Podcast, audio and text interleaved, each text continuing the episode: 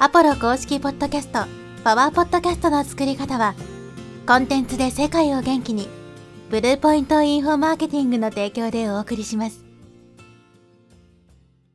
こんにちは、ポロです。今日はですね、ポッドキャストが楽しくなる5つの方法についてお話していきます。まあ、このポッドキャスト長くね、続けていこうと思ったら、やっぱりこう、好きになるというか、まあ、楽しみながらやっていくっていうのがすごく大事で、まあ、義務感としてね、なんとなく仕方なくやっている人っていうのはね、途中で苦しくなって、情報発信が続けられなくなってしまうと思うんで、まあ、ポッドキャストだけに限らずですね、まあ、情報発信はこう楽しみながらやるっていうのがね、大事なんですよね。でもこの情報発信そのものが楽しいっていう人はどちらかというと少なくて、ねえーその発信している内容とかは好きだけど情報発信は好きじゃないって人は多いと思うんですね。まあ何かしらのテーマについて情報発信してると思うんですけどそのそのテーマっていうのはおそらく自分が好きだからとか、まあ、情熱があるからそういったテーマについて発信してると思うんです。だけどその手段としての、まあ、情報発信のやり方特にブログとか YouTube とかっていうのはすごくまあ負担が大きいので、ねえー何かのテーマがすごく好きだけど、ブログ書くのめんどくさいとかね、YouTube やるのがすごく、まあ、きついとかってね、なってしまって途中でやめてしまうという人が多いと思うんですけど、まあ、ポッドキャストはね、他の媒体に比べるとまだその負担とか手間っていうのはね、小さいかなとは思うんですけど、でもずっと長い間ね、続けていこうと思うと、どうしても途中でこう、やる気がね、なくなってしまったり、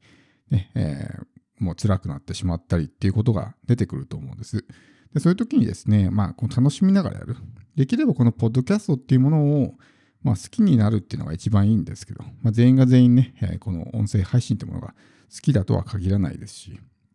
僕も常に情報発信が楽しいっていう感覚はないので、どちらかというとね、楽しくないことの方が多いですから、でもそういった中でもどうやったら、まあ、楽しめるのか。今回はこのポッドキャストっていうプラットフォームに特化した、まあ、楽しくなる方法ですね、え紹介していきたいと思います。一つ目はですね、まあ、機材にこだわるってことですね。ポッドキャストを配信している人の中には、まあ、スマホで収録している人もね、いるんじゃないかなと思うんですけど、まあ、ぜひね、この機材にこだわるってことをね、やってもらって、いいマイクを買うとかね、いいマイクって言ってもそんな高いマイクじゃなくてもいいです。別にその、例えば趣味で配信してる人とかね、副業ぐらいでやってるような人っていうのは、そんなに別にね、えー何かマネタイズにつながるようなこともないと思いますし、そこまで大きくね、投資してもリターンが小さいので、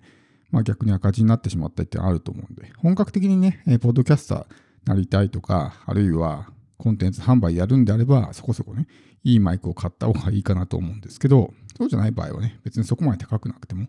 まあ、一般的にね、ポッドキャスト初心者にお勧めと言われるのは、オーディオテクニカ ATR2100 ですね。まあ、これがまダイナミックマイク、しかも USB のね、えー端子でいけるんで、まあ、多くのポッドキャスター初心者が、え使っているというマイクです。まあ、7、8000円ぐらいでね、日本でも買えるんで、まあ、せめてそれぐらいのマイクはね、あるといいんじゃないかなと。やっぱりこう、ちゃんとした機材を使うと、まあ、気持ちも引き締まるというかね、できれば周辺機器、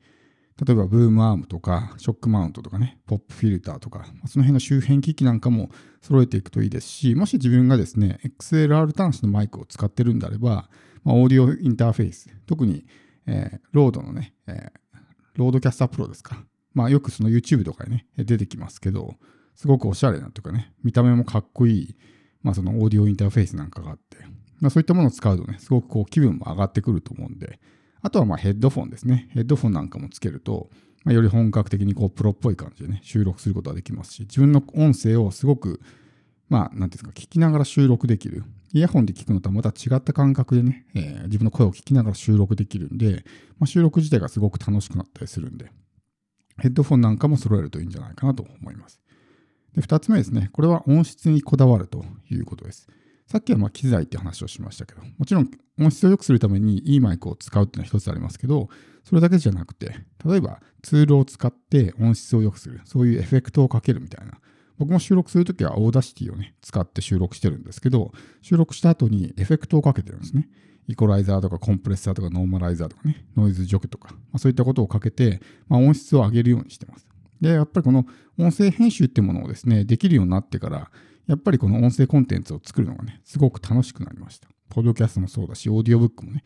やる上で、やっぱりこの音質が良くなっているのがね、自分でもすごくよくわかるんで、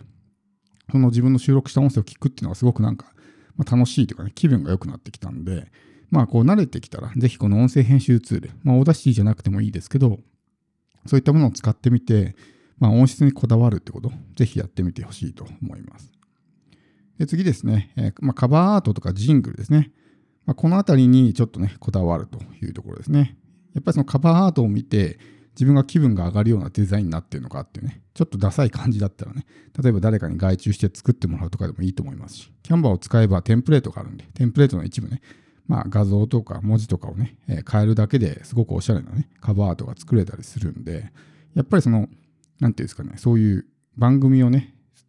のアイコンとなるようなものなんで、やっぱそこがね、ちょっとダサいとか、シンプルすぎるとか、あんまりこう、気分も上がらないと思うんでね、ちょっとおしゃれなというか、自分の気分が上がるような、まあ、カバーアートにするのもいいと思いますし、あとまあジングルとかね、まあ、BGM とかもそうですけど、そういったものをまあ作っていく。特にもう自分のオリジナルのね、ジングルとか BGM みたいなものがあると、まあ、すごく番組としてはね、質も高くなるし、やっぱそういう入れることによって、自分もちょっとね、まあ、気分が上がってくるんじゃないかなと思います。で、次ですね、ツールを使うというもので、まあ、ツールはいろいろあるんですけど、ポッドキャストに特化したツールってすごいいっぱいあるんですね。でまあ、今回、このエピソードでお伝えするのは、まあ、ポッドキャストのウェブサイトを作るようなツールです。ポッドキャストって専用のウェブサイトが作れて、海外とかだとね、ポッドキャスターがそういうサイトを持ってたりするんですけど、まあ僕もツール使っていて、メインチャンネルの方はポッドページっていうものを使っていて、ホストがまあアンカーを使ってるんで、アンカーにはそういうウェブサイト機能もないことはないんですけど、ちょっとね、まあしょぼいというか、なんか変な感じのね、ウェブサイトになるんで、まあ、専用のポッドページっていうね、サービスを使って、このポッドキャスト番組専用のウェブサイトを作ってますし、セカンドチャンネルの方は、まあ、ホストがね、ポッドビーンなんで、ポッドビーンにはそのウェブサイトを作る機能がね、最初から含まれてるんで、それでウェブサイトなんかをね、作って、だから自分のちゃんとしたこのポッドキャスト専用のウェブサイトが作れるっていうね、そういったしっかりとやると、こうなんですかね、プロのポッドキャスターになったみたいなね、感じになりますし、やっぱこう自分の作品としてね、そこにこうどんどん音声コンテンツが追加されていく。Spotify とか Apple とかに出ているポッドキャストではなく、自分のポッドキャスト専用のページなんでね、まあ、それが一つのこうオーディオライブラリーみたいな感じで、まあね、視聴者の人に聞いてもらったりとか、普段ポッドキャストを聞かないような人でも、そういうウェブサイトからね、ウェブサイトの上で聞いてくれたりとかっていうのもありますし、こうツールを使うとね、どんどんこう自分の、なんていうんですかね、そのポッドキャストがクオリティが上がっていくので、ウェブサイトを作るツール、ポードページとか、そういったものもね、ちょっとお金かかりますけど、使ってみるといいんじゃないかなと思います。あとはまあ、こう、アナリティクスをね、チェックするっていうのもね、あると思います。やっぱこう、アクセスが増えたとかっていうのはね、モチベーションにつながったりすると思いますし、まあ、特にこう、グラフが僕はね、どっちかっていうと好きで、グラフがガーンと上がってんのとかね、見るとやっぱちょっとこうテンション上がりますしね。あとはプラス何パーセントみたいな伸び率とか出てる時あると思うんですけど、プラス何パーセントみたいな、あの緑の字でね、出てるとすごくやる気が出てきたりとかするんで、他人との比較ではなく、まあ自分ですね。過去の自分との比較、以前よりもアクセスが増えたとかね、何パーセント伸びたとか、グラフがガーンって上がってるとかね、まあ、そういったところがこう、まあ、アドレナリンが出てきたりとかね、すると思うんで、まあ、そういったものを定期的にチェックする。ただ、あんまりこう数字に振り回されすぎるのも良くないんで、あくまでも、まあ、たまにちょっとね、そういうので気分を上げるぐらいの感じにしといた方がいいんですけど、数字ばっかりにこだわりすぎてしまうとね、まあ、本質を見誤ってしまうことがあるんで、そこだけは気をつけてください。で今回はまあこの5つですね、機材にこだわる、音質にこだわる、まあ、カバーアート、ジングルをね、えー、作るとか、あとはまあツールを使うとかね、まあ、アナリティクスをチェックするとか、っ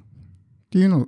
がこの5つなんですけど、最後におまけとしてね、もう1個あって、それはですね、作品であるという意識を持つということですね。このポッドキャストそのもの、一個一個のエピソードが自分の作品なんだっていう意識を持つってことです。要するにそうするとこだわるわけじゃないですか。そのどういう言葉を使うのかとかね、音質とか喋り方とかね、声のトーンとかもこだわると思うんですよ。だから、有料無料に限らず、やっぱりその自分の作品、コンテンツっていうのは自分の作品なんだっていう意識を持つことが大事なんですね。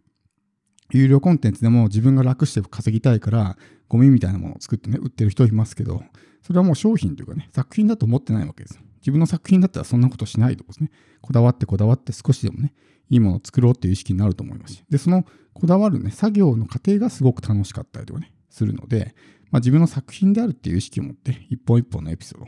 まあ、完璧主義になる必要はないですけど、でもちょっとね、ちょっとこだわりとか工夫とかを入れていくと、こう自発的にね、もっとこう上手になりたいとか、そういう意識が働いたりとかして、楽しくなってくると思うんで、ぜひこの作品であるというね、自覚を持って日々発信していく。コンテンツを作るときは、これは自分の作品なんだと。まあ自分の子孫とかね、家族が見ても恥ずかしい思いをしないようなね、ものを出していくっていうマインドセットを持つのはね、すごくいいかなと思います。